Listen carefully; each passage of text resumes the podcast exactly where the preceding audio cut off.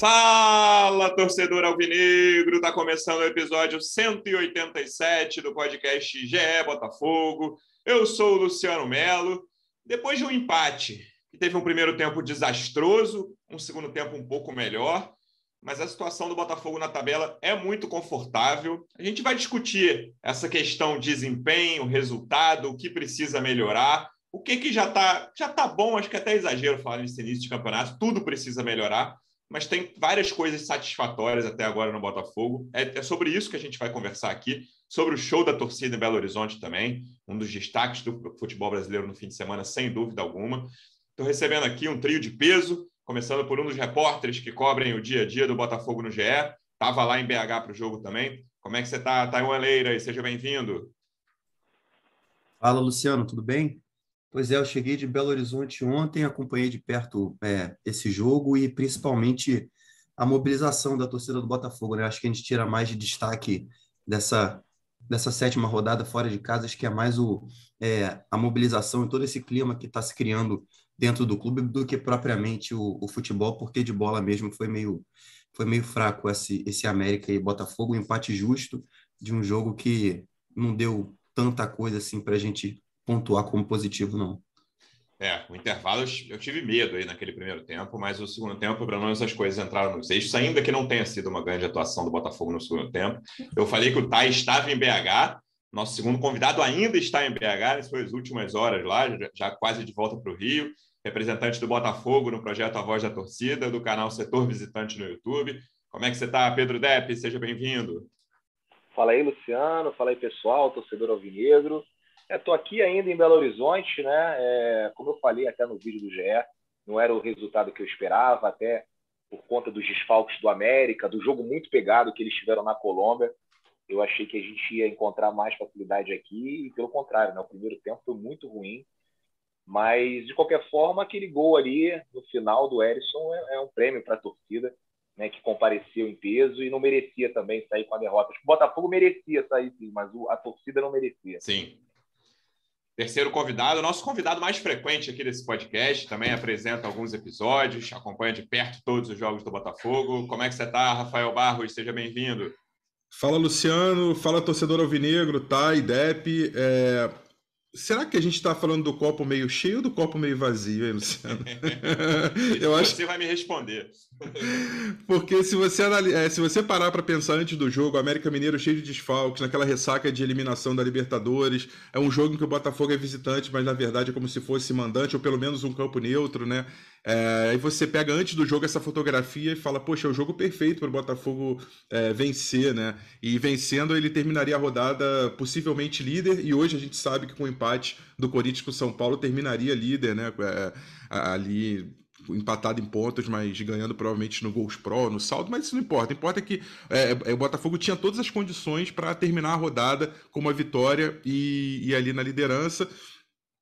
Só que quando você olha o desempenho do time, é, principalmente o primeiro tempo pavoroso que o Botafogo fez, em que ele foi dominado, 11 chutes a gol do América, um do Botafogo, nenhuma finalização efetiva, perigosa. Aí você fala, poxa, o Botafogo escapou de perder, e eu vou até dizer mais, assim, é, o Botafogo escapou de ser goleado. E depois, no segundo tempo, ele saiu no lucro, conseguiu o um empate, com, foi para cima, enfim, a gente vai falar mais sobre isso. Mas acho que assim, vamos, vamos ser otimistas, então, vamos, vamos dizer que o Botafogo fez dois tempos muito diferentes, mas que no final o saldo, o saldo foi positivo. Então, vamos comemorar esse empatezinho aí, que manteve o Botafogo ali no virtual G5, vamos colocar, né? Mas poderia estar no G4 também, mesmo pontuação, né? Ah, a gente estava conversando aqui um pouquinho antes da gravação e lembrando quantas vezes, quantos momentos que o Botafogo teve atuações semelhantes às do primeiro tempo de sábado à noite e foi para o intervalo com 2 ou até com 3 a 0 contra. Assim, isso aconteceu com muita frequência. Mas o Botafogo hoje tem um time mais qualificado para reagir, né? É, e aí consegue reagir. Eu vou bater nessa tecla de novo, assim, sem fazer um segundo tempo brilhante, né? Porque quando a gente fala, o próprio Rafa acabou de dizer de dois tempos muito distintos, coisa com a qual eu concordo. Eu acho que às vezes né, vale explicar que não foi um segundo tempo brilhante, assim, foi um segundo tempo regular, na minha opinião, mas depois de um primeiro tempo pavoroso. É, e aí o único mérito do primeiro tempo, na verdade, e aí acho até que tem um pouco de demérito do América, mas tem mérito do Botafogo, é, cara, terminei o primeiro tempo dentro do jogo ainda, né? Não estou morto, esse jogo aqui não acabou, eu consigo tirar ponto aqui, quase, quase consigo tirar os três pontos. É, mas eu consigo ainda reagir aqui e ainda sem criar muito, assim, acho que até os 40, depois estava até vendo isso com calma. Até o gol do Erisson num, num escanteio, era basicamente uma chance ali, o um chute do Oyama com perigo ali da entrada da área. É, o Botafogo teve mais volume, mas não, não levou muito perigo o gol do Jailson ali. Aí depois, da, né, depois do gol, levou um perigo atrás do outro. Três grandes chances ali nos acréscimos, basicamente, de conquistar a vitória. Mas era um, era um segundo tempo de maior volume, mas de poucas chances. É, então, esse tem um pouco a ver com a, a, um pouco não, tem, tem bastante a ver com a maior qualidade do time, que consegue reagir, e também até um lado psicológico também, né, Thay? Que a gente viu várias vezes no último, nos últimos anos do Botafogo, o time muito abatido quando começava mal, quando tomava o gol. E esse time tem esse mérito de, até nesse início, psicologicamente se manter forte e buscar o resultado. Pois é, o Rafa falou sobre as finalizações né, do primeiro tempo, e só para completar, na verdade, até os, os 31 minutos do segundo tempo, o Botafogo só tinha chutado três vezes a gol e não tinha é, é, dado ainda trabalho para o Jailson. O Jailson não tinha ainda feito uma defesa no jogo até os 31 minutos do segundo tempo. O gol do Erisson foi a primeira chance que o Erisson teve de finalizar, foi a primeira finalização dele no jogo. Foi o gol aos 40 minutos do segundo tempo, ele que é o artilheiro do, do Botafogo. Então, para a gente ter uma noção de como é, é, principalmente é, no ataque, né, ofensivamente, a atuação do, do Botafogo foi bem é, é, abaixo do que todo mundo esperava. Né? Mas eu concordo contigo quando, quando você fala sobre essa maior solidez, né, que eu acho que tem a ver é, com a qualidade do time também, com a qualidade dos jogadores. Hoje, por exemplo, é, o Botafogo tem uma defesa mais, mais confiável, ele, ele tem também oportunidade de tirar do, é, do banco de reserva jogadores que, que não estão assim num, numa discrepância técnica, o elenco está um pouquinho mais, está um pouco mais forte, está um pouquinho mais equilibrado também, precisa melhorar, mas a gente já vê isso, isso em campo também, na, até na postura dos jogadores, para poder passar por algumas situações como essa do América. É, eu, o que eu achei de, de, de ruim, além da, do ataque, foi é, o tanto de espaço que o, que o Botafogo cedeu para o América.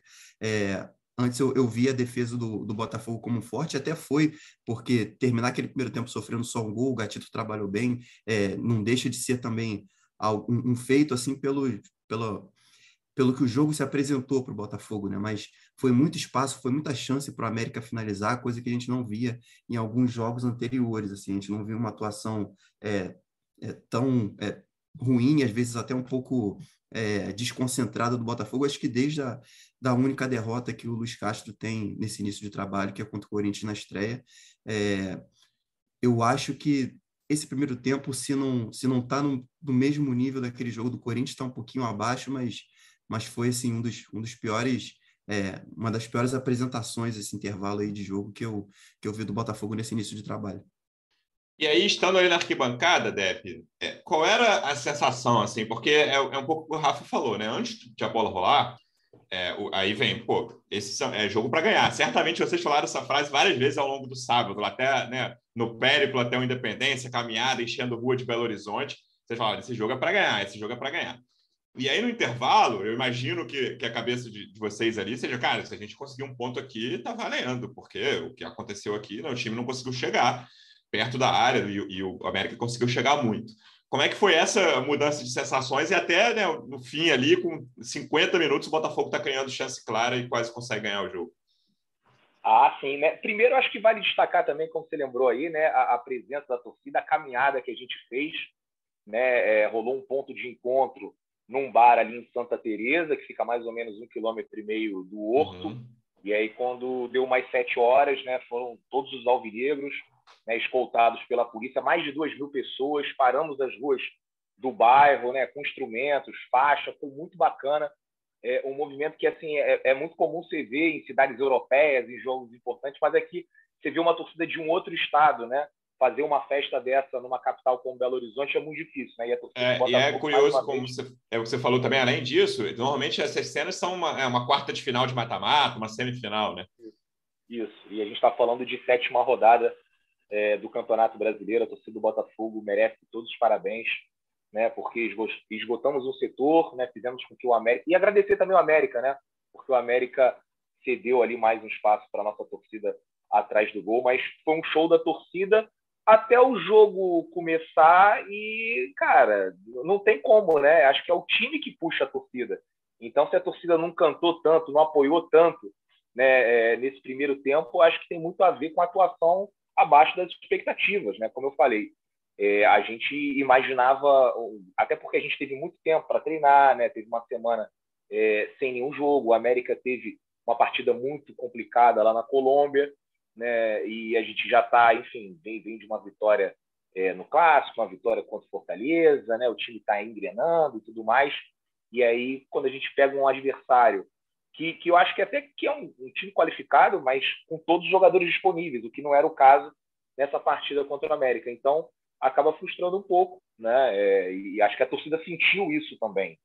A gente apoiou ali até, sei lá, uns 10, 15 minutos, quando a galera começou a perceber que as coisas não seriam tão fáceis, né?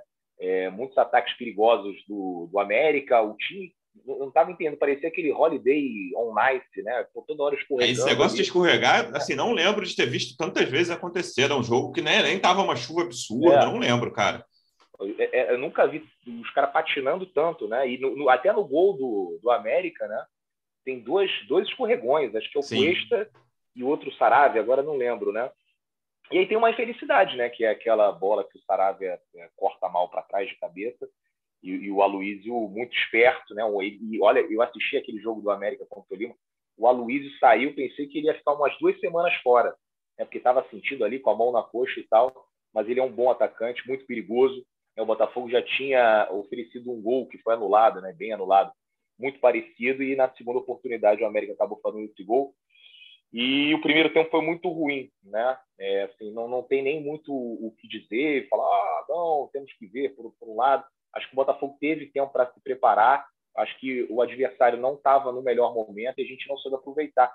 São jogos, assim, é, que o torcedor acaba ficando né, um, pouco mais decepcionado, né? Um empate contra o Juventude em casa, esse empate contra o América desfigurado, são pontos que lá na frente vão fazer diferença, né? não é nem que podem fazer, eles vão fazer diferença, porque isso aí não volta.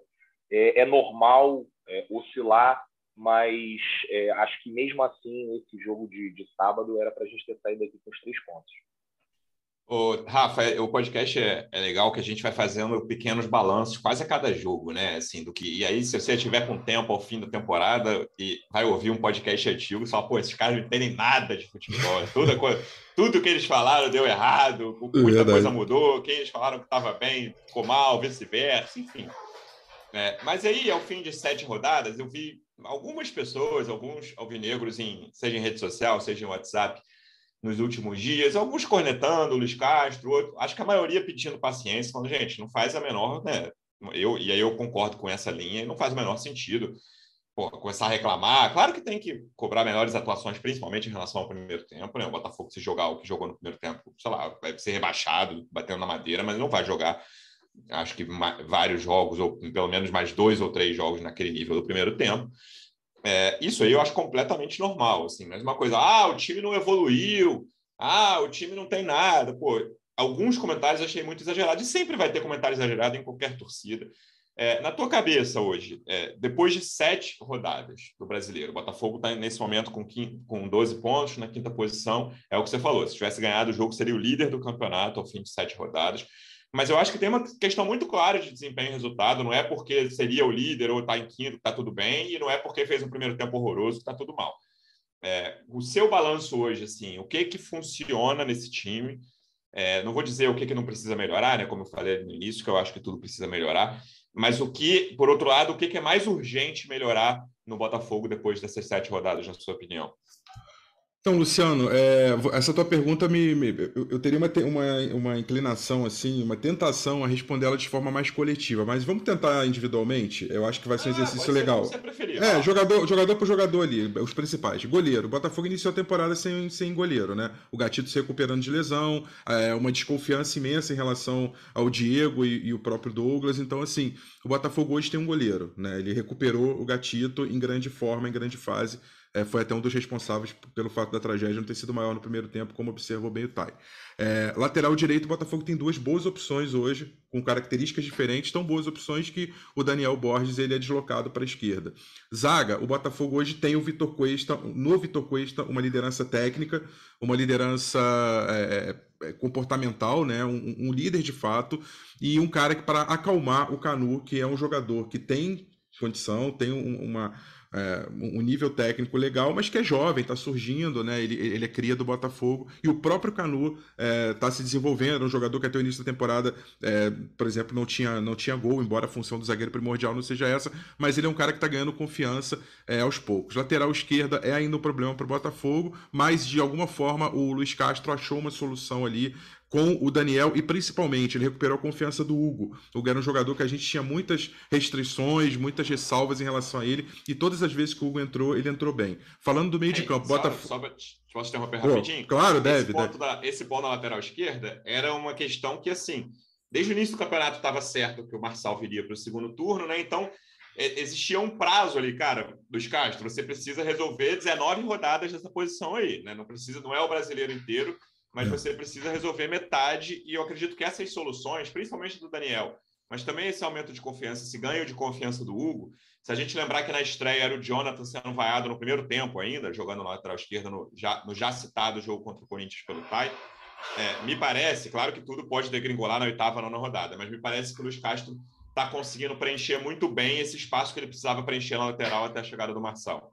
Precisa. É, tem uma armadilha aí, né, Luciano? Se você pegar as estatísticas, até eu estava vendo o SofaScore antes do jogo do Botafogo e América, tem uma, uma curiosidade: o Daniel Borges é o líder de vários quesitos, assistências. É o jogador, resumindo, que mais participa Sim. nessas sete rodadas, né? Que mais participou do Botafogo. Então, você pegar um jogador desse e botar no banco, porque o Saravia é o titular e realmente é o titular da posição, com todas as dificuldades, mas é um jogador de nível internacional e que tem se apresentado bem com as ressalvas defensivas, é, é muito difícil. Mas, é, enfim, é, o Daniel também também é um cara que, de qualquer forma, o próprio Hugo, então ele está re tentando resolver essa, essa parte da lateral esquerda. Os volantes, o Botafogo hoje tem volantes qualificados, o, o Patrick de Paulo mais cara, mais cara contratação, tem, está tendo ainda aquela questão de adaptação, ele agora está com coach, enfim, mas é, é um nome de peso. O Tietchan chegou bem já do Atlético Mineiro, não fez uma boa partida contra o América, mas o jogador que dá opção, o próprio Luiz Oyama ter voltado. Oyama é, tem algumas questões ainda de saída de bola, de tomada de decisão rápida que ele precisa melhorar, mas é um jogador também em desenvolvimento.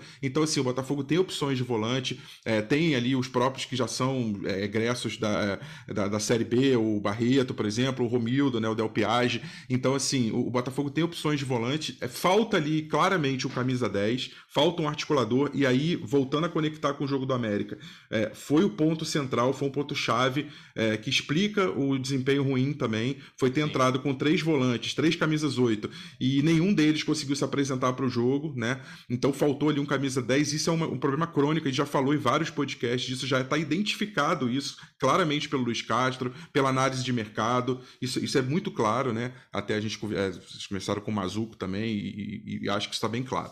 Ah, na frente, o Botafogo conseguiu manter o Diego Gonçalves, que era um jogador que a gente falava assim: pô, será que ele tem nível para a Série A? Será que ele é um jogador que, quando se juntar a, esses, é, a esse grupo mais qualificado, a um, a um, desafio melhor de Série A, maior, ele vai responder? Está respondendo. Não fez uma boa partida também contra o América, mas de uma maneira geral, analisando as sete rodadas, um jogador muito útil, muito valioso. Vitor Sá está oscilando muito, mas já mostrou em jogos é, que, nas melhores atuações dele que ele pode ser um jogador muito importante para o Botafogo. O Erisson nem se fala, o Erisson foi um achado da Série B, foi um trabalho lá da, ainda da época do Freeland maravilhoso, porque você pega um jogador do time que foi rebaixado para a Série C, você cata ele e fala: não, esse jogador aqui ele tem um valor, e um valor muito grande. O Erisson superou todas as expectativas uh, com, né, com louvor, hoje é o titular da, da, da posição ali de, do ataque de centroavante. Né? Então, assim, analisando esses 11 principais, aí tem Gustavo Sauer, uh, você tem o, outros ali que. O Piazon talvez não tenha dado muito certo, mas o Botafogo hoje, você, você enxerga o elenco e fala assim, poxa,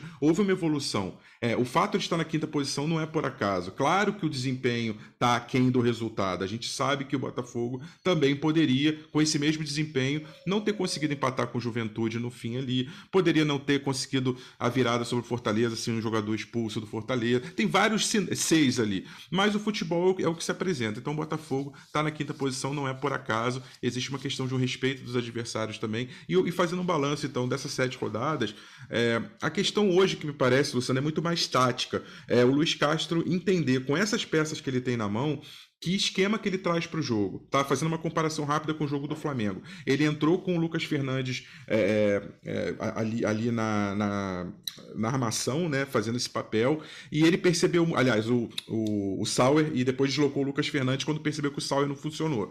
Com isso, com 29 minutos do primeiro tempo. Ou seja, ele percebe que não deu certo e muda.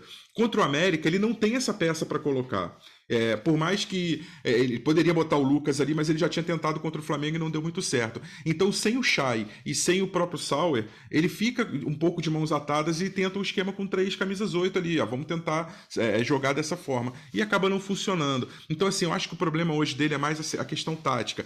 A, a gente vai jogar com, com lateral esquerdo improvisado, o Daniel não tem tanta ultrapassagem, mas ele marca melhor. Mas aí quando o Sarave subir pela direita, quem vai fazer a cobertura? Como que eu faço com que o jogador que fica na ponta esquerda esquerda não fique muito avançado, muito espetado, sem opção de triangulação, se eu não tenho alguém na esquerda que suba e dê essa opção? Como eu vou conectar o meio com o ataque se eu não tenho esse jogador criador? Ou seja, eu acho que as dúvidas dele nessas sete primeiras rodadas hoje são dúvidas muito mais de comportamento tático do que técnico. Então já é um avanço em relação ao que a gente tinha no Botafogo até ano passado.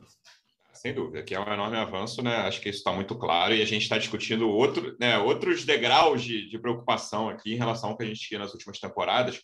E aí, tá, na minha cabeça, até né, aproveitando esse gancho do Rafa, como ele respondeu a pergunta, eu tinha três maiores preocupações de setor de campo antes do início da, da competição, quando estava ali claro qual, qual seria a janela do Botafogo, que eram a lateral esquerda, a meia e o comando de ataque. E eu acho que a lateral esquerda e o comando de ataque, até chegarem novos jogadores na janela, que são duas posições para as quais é muito esperado que chegue cheguem novos jogadores aí, o Marçal já está certo, e aí pode ser Zahavi, pode ser outro jogador para comando de ataque, é, elas estão relativamente encaminhadas. E a meia continua sendo uma grande questão, para mim, a principal questão do time. Acho que né, é uma opinião quase unânime essa, todo mundo comentou muito que essa escalação como é, com os três volantes, que eu acho que foi até um, um teste válido, eu tentaria contra um time de maior poder ofensivo, por exemplo, tentaria contra o Palmeiras da vida, essa escalação, não, não, na minha opinião, não era o jogo para testar, mas era um teste que tinha que ser feito em algum momento, esse teste com os três volantes.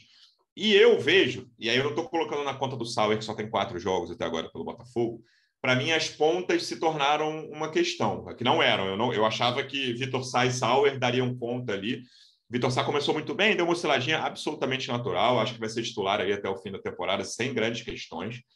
É, e aí eu preciso ver mais do Sauer, né? Não, não dá para dizer, ah, o Sauer não funcionou, pelo amor de Deus, só tem quatro jogos.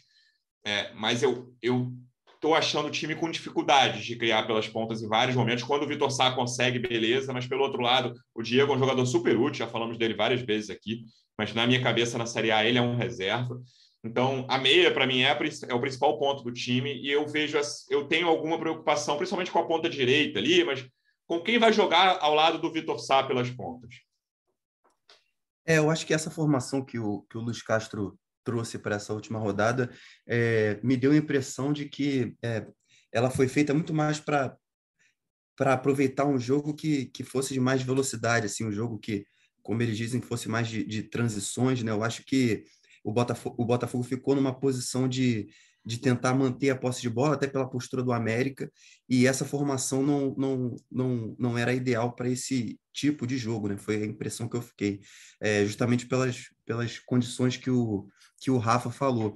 É, com o Sauer, eu acho que o, o time ganhando mais entrosamento e, e, sabendo mais o que o Luiz Castro é, quer que eles façam, eu acho que essa questão do meia, ela fica um, pouco... É, é, um pouco menos crítica por conta da, da posição do Sauer, porque o Sauer, apesar de ser é, ponta direita, né, ele não tem é, característica que tem o Diego Gonçalves, por exemplo. Ele é um cara, ele é um cara muito mais armador do que atacante, de fato, o cara que vai chegar na linha de fundo, ele não, não tem essa característica. Ele joga muito mais pelo meio e, e a formação mudou. A gente viu é, é, o Botafogo jogando mais é, num, num 4-3-3, ou, ou até às vezes com uma saída de três, mas com aqueles pontas bem mais é, fixos ali do que a gente viu em outros jogos que tinha uma movimentação maior. Né? É, a gente viu o Saravia atacando mais, acho que o Botafogo é, atacou com pouca gente, porque tava, não sei se estava esperando um jogo diferente do que o, o Mancini apresentou para o Luiz Castro na prática, né? Mas eu acho que é, é, um teste, seria um teste válido contra, contra um time que, que pudesse se impor mais no jogo contra o Botafogo. O América acabou se impondo mais pelos erros do Botafogo do que propriamente por um estilo de jogo mais agressivo, né? O Botafogo teve que ficar ali é, é, com a posse de bola e porque não tinha jogadores para é, que, que estavam totalmente à vontade com aquele com aquele estilo ali, perdia muito a bola, só conseguia trocar passes na defesa praticamente, não teve presença ofensiva quase nenhuma, como a gente falou, durante quase o jogo inteiro. Então, é, foi um teste, é, um teste que eu acho que a gente vai ver mais vezes, alguns testes dando errado e outros dando certo, porque é, são dois jogos por semana, é, muita viagem, tem pouca oportunidade, às vezes, para para treino, né? Então a gente vai ver muita, muito teste, muito teste sendo feito na prática, na hora do jogo, porque nem sempre dá tempo de se fazer isso na hora do treino por conta do nosso calendário ainda mais apertado em função de Copa do Mundo, etc. É, então acho que foi um teste que teve alguns pontos positivos, mas muito mais negativos por conta até do, de uma atuação técnica do time, além de tática. E acho que a gente vai ver ainda mais testes como esses até o time encaixar mais vão chegar mais reforços também. Então, o time do Botafogo não está pronto, acho que isso está claro para todo mundo. E, e, a gente vai ter que ver como vai ficar daqui para frente. Esse o, teste. Luciano, fala, fala, Deb. Não, que o Tai falou, essa questão de treinamento e calendário, é, é, se, é, obviamente a gente ainda tem muita coisa aí né, para evoluir. E, e, assim, tem que realmente é, aproveitar bem esse período, essas próximas duas semanas, porque depois a sequência é terrível. A gente pega Palmeiras no dia 9 de junho, depois joga no dia 13 de junho com o Havaí, 16 de junho contra o São Paulo e 19 de junho contra o Internacional. É um jogo a cada três dias. Então aí realmente você não vai mais ter tempo para treinar.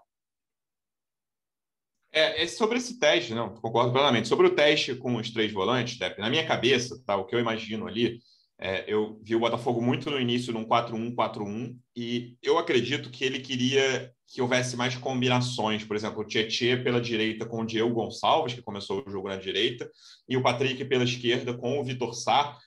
É, mas a bola nem mal chegou até ali, né, cara? E quando chegou, é, esses caras não conseguiram combinar, né? O Oyama era, era, o primeiro ali mais perto dos zagueiros, aí vinham, né, começando da direita, Diego Gonçalves, Tietê, Patrick de Paula e Vitor Sá. É, esse time não conseguiu combinar e não conseguiu criar, levar qualquer perigo para o gol do América, para a área do América, mas eu imagino que essa, tem, essa tenha sido a lógica do Luiz Castro para testar essa formação que a gente vinha falando nela há um tempo, né? A gente sempre fala aqui é, qual vai, quais vão ser os volantes, como é que vai ser, vai ser dupla, vai ser trio, se for dupla, qual vai ser a dupla. O Botafogo tem três bons volantes capacitados, eu gosto dos três, assim, com né, diferentes níveis, o que, que, mostrou, que, que cada um mostrou no Botafogo até agora mas eu imagino que essa tenha sido a lógica do Luiz Castro e nem acho que assim, ah, tem que ser descartado, né, esse, essa formação com três volantes. Acho que em alguns momentos ela vai ser importante ainda. Eu, eu ia te fazer essa pergunta, assim, não acho que é pouquíssimo tempo para dizer assim, não deu certo. Concordo. O, o problema é que a gente está jogando o Campeonato Brasileiro, o nível de exigência é muito alto, você vê que a torcida já começa a cobrar nas redes sociais, às vezes sai do estádio e vaiando, e tem razão, o Botafogo jogou mal, eu acho que a torcida tem que, tem que cobrar mesmo, como aconteceu contra o Juventude. Né? É óbvio que a gente sempre repete aqui que é um processo, que a gente tem que ter um pouco de paciência, mas não tem como controlar o comportamento do torcedor. O torcedor, ele fala aquilo que ele, que ele quer, né? E se ele acha que é o momento de criticar, ele critica. Só que, assim, é, é, eu acho que é pouquíssimo tempo para a gente dizer que uma coisa deu certo e que também uma outra coisa deu errado. Né? Eu não descarto essa escalação. Eu gosto, aliás, com com o Oyama, com o Tietê e o Patrick de Paula. O Oyama fez uma partida muito ruim, né? A gente sempre falou aqui, né, que o Oyama é, assim, muito ruim. É assim, pro que a gente espera do Oyama, né, porque ele vinha jogando, eu acho que foi uma atuação abaixo, né, do, do, do que ele vinha apresentando. O Tietê também, né, tinha feito bons jogos e nesse jogo também não aconteceu. O, o Patrick para mim jogou um pouquinho mais, mas também teve alguma dificuldade de entrar no jogo. Mas eu, eu não descartaria essa escalação, de repente, no jogo contra o Coxa, um jogo muito difícil também lá no Paraná. Eu acho que eh, o Castro ainda não conseguiu encontrar aquele meio-campo ideal, mas com o que a gente tem, eu acho que é isso mesmo. Eu acho que é Oyama, Tietê e Patrick, né? E acho que tem que ter uma sequência maior. O problema é que é, a gente está tendo essa sequência no Campeonato Brasileiro muito disputado. né? A gente pega Curitiba, depois pega o Goiás em casa, depois Palmeiras no Aliança, assim. É Acabou o negócio de jogo contra o Ceilândia, né, Depp? Foi aquilo Acabou, ali nada é, mais. Né? Foi, foi, a última mamata do ano, né?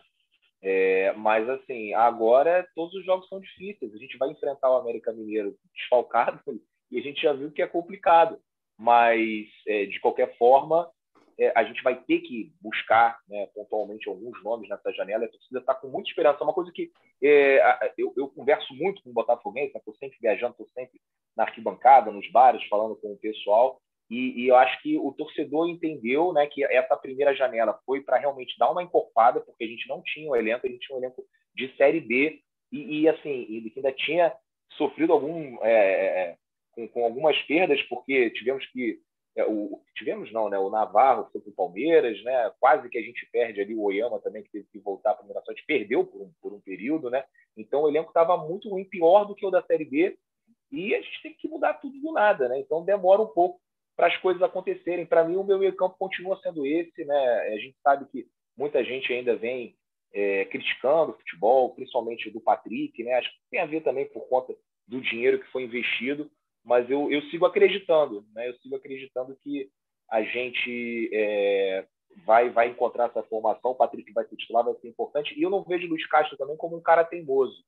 Né? Eu acho que a partir do momento que ele achar que realmente não não tem condição, que não é isso, que não deu certo, ele vai buscar uma outra alternativa com o que ele tem. E o que ele tem, eu acho que é suficiente para a gente fazer uma campanha digna, mas não é suficiente para o pessoal já estar tá falando, ah, toma dois pontos do Corinthians. Né? Seria muito interessante a gente terminar é, é, essa, esse primeiro turno nessa zona da confusão aí, né? A, confusão boa, né? Que o Pô fechou, falava zona da confusão lá embaixo, mas essa zona da confusão lá de cima, né? O quinto, sexto, quarto lugar, que aí se a gente realmente conseguir trazer três, quatro nomes de alto nível, eu não descarto, né? Uma arrancada como, por exemplo, a que o Corinthians teve no ano passado no Campeonato Brasileiro e que, inclusive, é, foi ajudado por conta do calendário, que era mais favorável, porque não tinha competição internacional. Né? E o Botafogo vai acontecer com isso. O Abel Ferreira já colocou o Botafogo como um dos candidatos, e um dos motivos foi exatamente esse. Né? O Botafogo vai ter um, comentário, um, um calendário mais tranquilo do que os demais que estão envolvidos em é, Libertadores, Sul-Americana e Copa do Brasil. O Botafogo, por enquanto, só com Copa do Brasil e Brasileirão.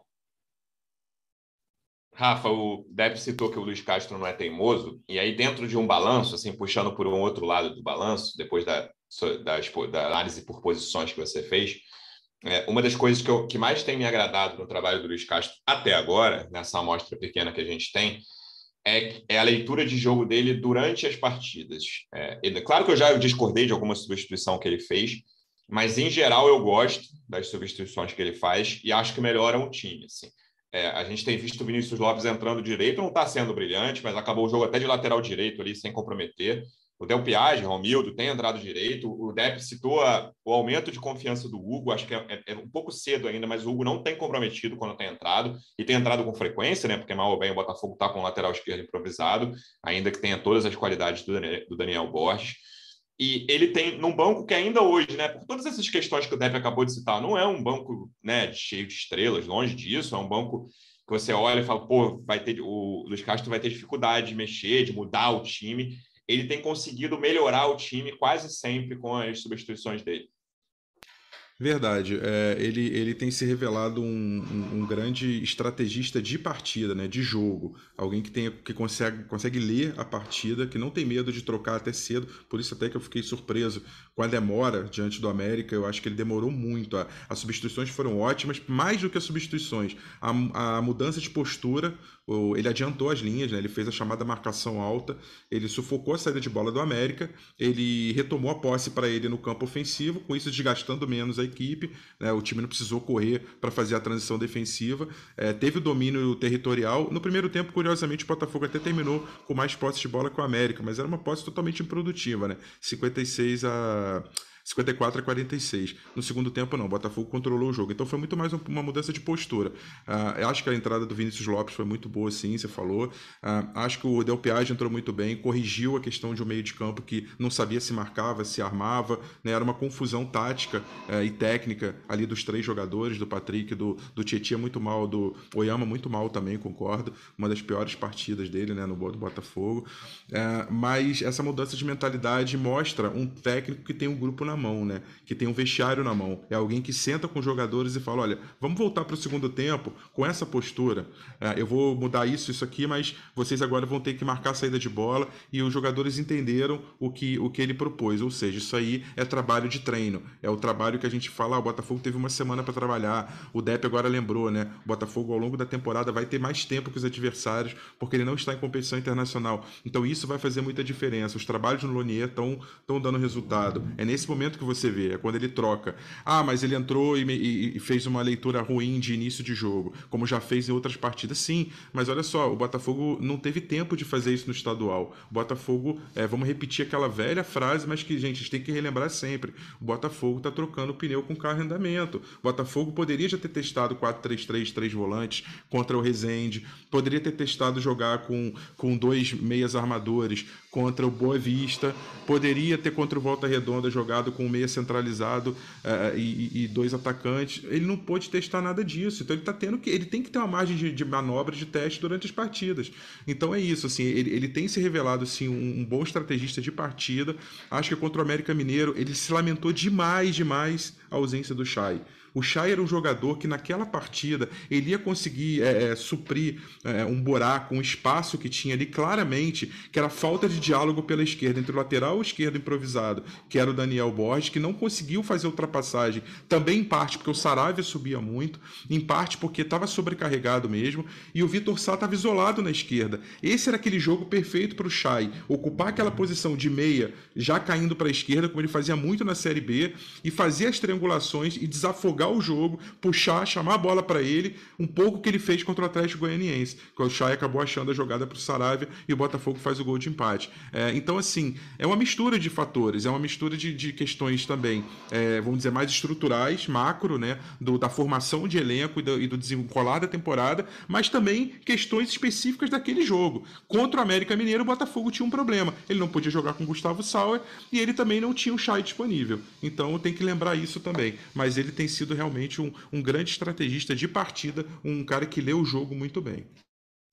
Com tudo isso, tá, é um, um né, já, já virou tradição aqui o cantinho do Erison no podcast. A gente sempre tem um, uns tópicos que ficam sendo né, repetidos dependendo da fase. Assim, o momento é, é, o, é o do Erison, cara. E se você perguntasse para mim, inclusive, para acho que para várias pessoas, vários torcedores do Botafogo, aos 38 do segundo tempo por aí, cara, o que, que você achou do jogo do Erisson? Eu, ia, eu, eu vou falar por mim, eu ia achar, pô, muito mal, cara, não conseguiu fazer absolutamente nada, a bola chegou pouco, não conseguiu se criar. E aí, cara, em 10 minutos finais, ali, contando acréscimos, ele faz um gol, tem dois, dois bons chutes, um cruzado que o goleiro espalmou e outro que o, os dois goleiros espalmou, mas um por cima e um que o Jailson deu pelo meio, um que foi um chute mais baixo, outro chute mais no alto, e dá um passe de calcanhar espetacular, né? Que deixa o Vitor Sá na cara do gol, perde a principal chance ali. Então, é um centroavante que, pela força, ele não é um cara muito técnico, mas esse, esse passe de calcanhar aí é, serve para muita gente que eu vejo falar: ah, o Erisson né, não sabe nada, é, um, é grosseiro jogando futebol, mas ah, só, tem, só sabe chutar, né? Eu vejo muita gente falando isso, só sabe chutar. Ah, não é um primor técnico, beleza, mas ele tem os recursos dele. Então, você tem um centroavante desse tipo, que consegue ficar 83 minutos sem fazer absolutamente nada, em 10, fazer um gol, ter mais duas chances, criar outra chance claríssima, é um ganho para esse time também, mesmo em relação a. Teve o Navarro ali em boa fase naquele segundo turno da Série B, indiscutível o que o Navarro fez, foi muito importante, mas até a característica é muito diferente. Eu acho que o Edson é um cara que, quando o time está mal, até sei lá, o jogo do Flamengo ali, sobrou uma, uma bola que não era né, uma grande chance e ele, ele arruma um gol ali com a potência do chute dele ele consegue, se não resolver o jogo, mas ajudar muitas vezes jogos em que o Botafogo não está atuando bem. É, pois é, é o, os números mostram, é inegável, é que ele está sendo muito decisivo nessa, nessa temporada, né? Como o Rafa falou, é, ele é um, um, investimento ainda do, do velho Botafogo, né? Que até, até por conta das, das condições, o clube está tentando é, rever aí o, o contrato dele e é, a fatia dos direitos, porque ele surpreendeu todo mundo. É, ele, era, ele era tratado como uma aposta ainda do velho Botafogo, ele hoje é titular incontestável desse novo Botafogo de mais de 60 milhões em, em reforços. Né? É, e eu concordo contigo quando, quando você diz é, que, apesar de não ser um primor técnico, é, é, em termos até de, de habilidade, né, de plasticidade, eu acho que ele tem algumas, é, ele tem muitas qualidades, é, até técnicas assim de jogo, para tentar resolver algumas, algumas situações, né, e até fisicamente.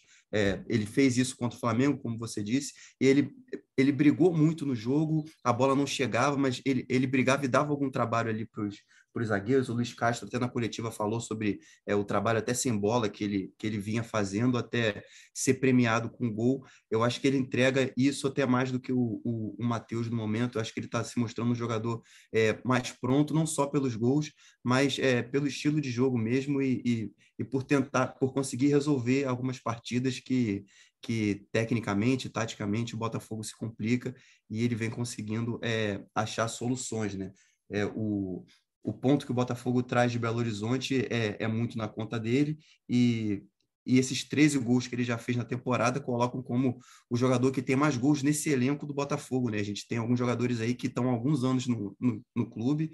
O Diego Gonçalves, antes liderava essa lista, ele já tem quase 50 jogos pelo Botafogo e, e o Erisson conseguiu passar para 13 gols em 20 jogos, uma média bem interessante de, de um jogador que custou pouquíssimo, né? pode custar um pouco mais agora nessa negociação de renovação, mas que no custo-benefício, acho que, por enquanto, é, é, a melhor contratação do Botafogo no ano. É, sem dúvida, o que o Erisson fez, acho que pouca gente imaginava, o que ele está fazendo, né? Vamos ver como é que vai ser essa sequência de temporada, mas eu falo por mim, não imaginava que ele fosse dar tanta conta do recado assim nesse primeiro momento, nesse primeiro turno, que era uma posição tão teoricamente carente ali, né, do Botafogo, e ele Tá muito bem. Dep, tem caravana para Curitiba domingo que vem, né? Lembrando que o Botafogo volta a campo no próximo domingo, 4 horas da tarde, no Couto Pereira, contra o Curitiba. Curitiba hoje é o oitavo lugar, com 10 pontos ali, três vitórias, um empate, três derrotas.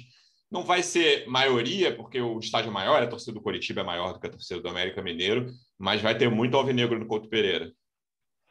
Muito alvinegro, né? Tem caravana saindo de São Paulo, né? do interior de Santa Catarina, né? Tem muitos botafoguenses naquela região, no Paraná também tem muitos botafoguenses, então a expectativa é de estádio cheio, né? setor visitante mais uma vez cheio e, e assim é, tem muita gente também falando, né? Nossa, a torcida do Botafogo apareceu agora. Não, a torcida do Botafogo esteve sempre aí. Isso que a gente fez aqui é, em 2022 contra o América, a gente fez também contra o Galo na Sul-Americana. Né? Fizemos essa mesma caminhada. Lá no Paraná, no Couto Pereira contra o Curitiba, o setor visitante está sempre cheio mas é, o, o, momento está muito especial e realmente a galera está chegando junto, a expectativa é muito alta de um jogo muito difícil que a gente vai ter. Né? Quero, estou até curioso para saber como é que vai ser o próximo podcast, o que a gente vai estar tá falando aqui, se a gente vai estar tá desesperado, se a gente vai estar tá eufórico, porque as coisas mudam muito de rodada a rodada. Né? Eu acho que o Botafogo vem fazendo um campeonato tranquilo e, e, e que continue assim para a gente chegar na segunda janela e conseguir aí se reforçar para fazer uma, uma competição ainda melhor. Mas, torcedor alvinegro, estaremos lá contra o Coxa. E o Luciano, Diga. eu vou ter que sair agora, eu já vou aproveitar, vocês continuem aí o podcast, que meu ônibus vai sair daqui a pouquinho. Pode ser a deixa para eu partir? Vai lá, obrigado, Dep, boa viagem. Então, valeu, volta. Luciano, valeu, Thay, valeu, Rafa, valeu, torcedor alvinegro, tamo junto, um grande abraço. Valeu, Depp, abraço. Valeu, abração. Rafa, para a gente fechar, é, eu acho que vale lembrar, assim, esse brasileiro, a gente vai até publicar uma reportagem, provavelmente quando você estiver ouvindo esse podcast, ela já vai estar no ar, que é o início de brasileiro, pontos corridos, claro, desde 2003, mais equilibrado, depois de sete rodadas, né? Você tem uma diferença muito pequena do, sei lá, do último time do G4, ou G6, se você quiser considerar, G4 seria o Galo, G6 o, o Santos, né? Aí incluindo o Botafogo em quinto, para o primeiro time na zona de rebaixamento, é ridículo, assim. São cinco pontos só, ou seis, dependendo se você for G4 ou G6. Em, dois, em dois jogos, tudo pode mudar, como o Depp falou, né? Estou curioso para ver como é que vai ser o próximo, se vai estar desesperado. Então, é um momento, a gente já falou isso aqui várias vezes, de paciência, o Depp até brinca, eu fico constrangido de pedir paciência para a torcida do Botafogo, mas é um início que eu imagino, né? Eu estou falando por mim mais uma vez, é melhor do que eu imaginado. Eu não, eu não esperava o Botafogo estar tá com 12 pontos em sete jogos. Aí eu não estou falando de desempenho, estou falando de resultado. Mas, assim, é um campeonato, cara, que não tem jogo, pô, esse jogo aqui, o Botafogo é favorito, tem que ganhar de qualquer jeito. Por exemplo, o jogo do Havaí, o Havaí, perdão, o jogo do Juventude, eu acho um dos jogos, na teoria, mais simples do campeonato. O Botafogo empatou em casa e, assim, ah, é ruim, é ruim, mas não é desespero, né? Então, eu acho que vale essa mensagem final, assim. É um campeonato muito equilibrado, cara, muito. Não tem, pelo menos até agora, a arrancada que, que teve no ano passado de Palmeiras, Flamengo e Atlético Mineiro. Tá com cara de que eles não... Talvez um deles arranque, vamos ver, não sei, não sabemos ainda. Corinthians está forte, São Paulo está forte, o, o clássico de ontem foi um bom jogo. Então, é, acho que é, essa é uma mensagem para a gente deixar. Assim, a gente vai fazendo balanços ao longo da temporada. E, cara, tá, tá melhor do que eu imaginado. Tem tudo para o segundo turno do Botafogo ser muito melhor do que o primeiro, porque o Botafogo acho que vai ser um dos times que mais vão gastar dinheiro na segunda janela, de julho a agosto, ainda que seja com poucos jogadores. Né? O Mazuco deixou isso muito claro aqui. Não esperem oito reforços, nove reforços na segunda janela, mas reforços pontuais que devem ser caros, principalmente centroavante, que ajudem muito o time, o centroavante e o meia. Então, é um momento de, cara, somar pontos e chegar bem no segundo turno para tentar arrancar para alguma coisa maior. É, Luciano, o Botafogo tem que encarar cada jogo como uma batalha de 90 minutos em, é, por si própria, em si só. Né? Não, não dá para ele ficar pensando à frente. Se você olhar a tabela hoje, o segundo colocado, Palmeiras, tem 12 pontos, o 18 Juventude tem 6, ou seja, são duas rodadas que separam o antepenúltimo do segundo colocado. O campeonato está achatado, como a gente fala, né?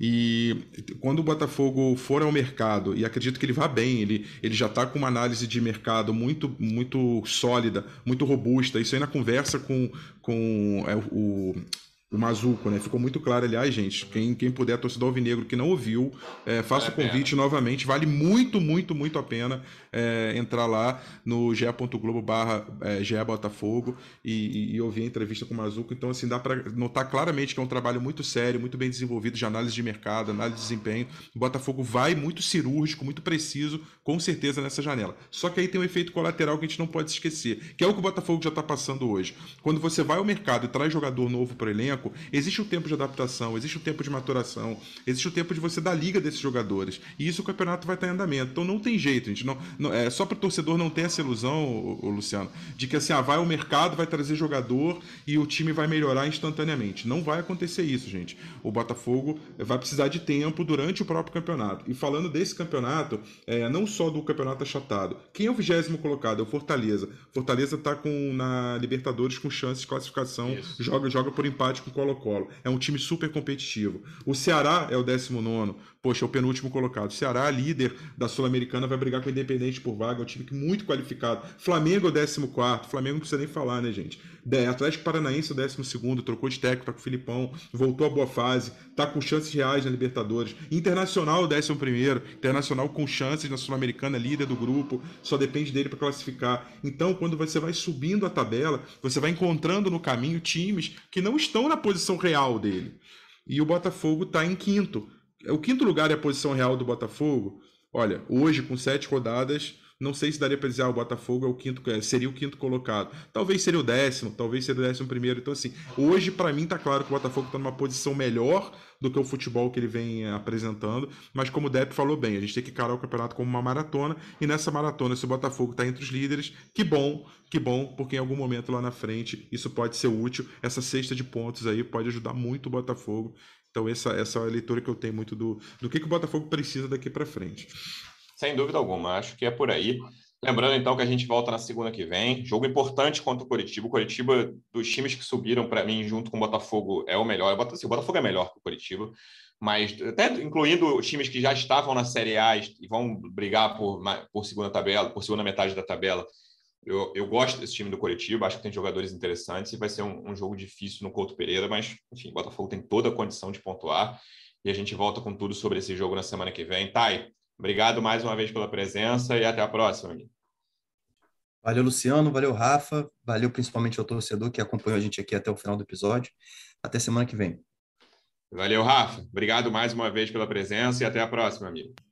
Valeu, Luciano. Valeu, Thay. Um abraço ao Dep, que já foi também. E torcedor alvinegro, é um momento de confiança, mas é um momento de paciência também. Acho que o recado final que eu deixo é esse. É, nem tudo tá certo quando o Botafogo está em quinto, e nem tudo vai estar tá errado se o Botafogo amanhã estiver em 14, 13. É um campeonato de regularidade, de paciência também. Perfeito. Boa mensagem final. Torcedor Alvinegro, obrigado mais uma vez pela audiência. Até a próxima. Um abraço. Partiu, louco, Abreu! Bateu! É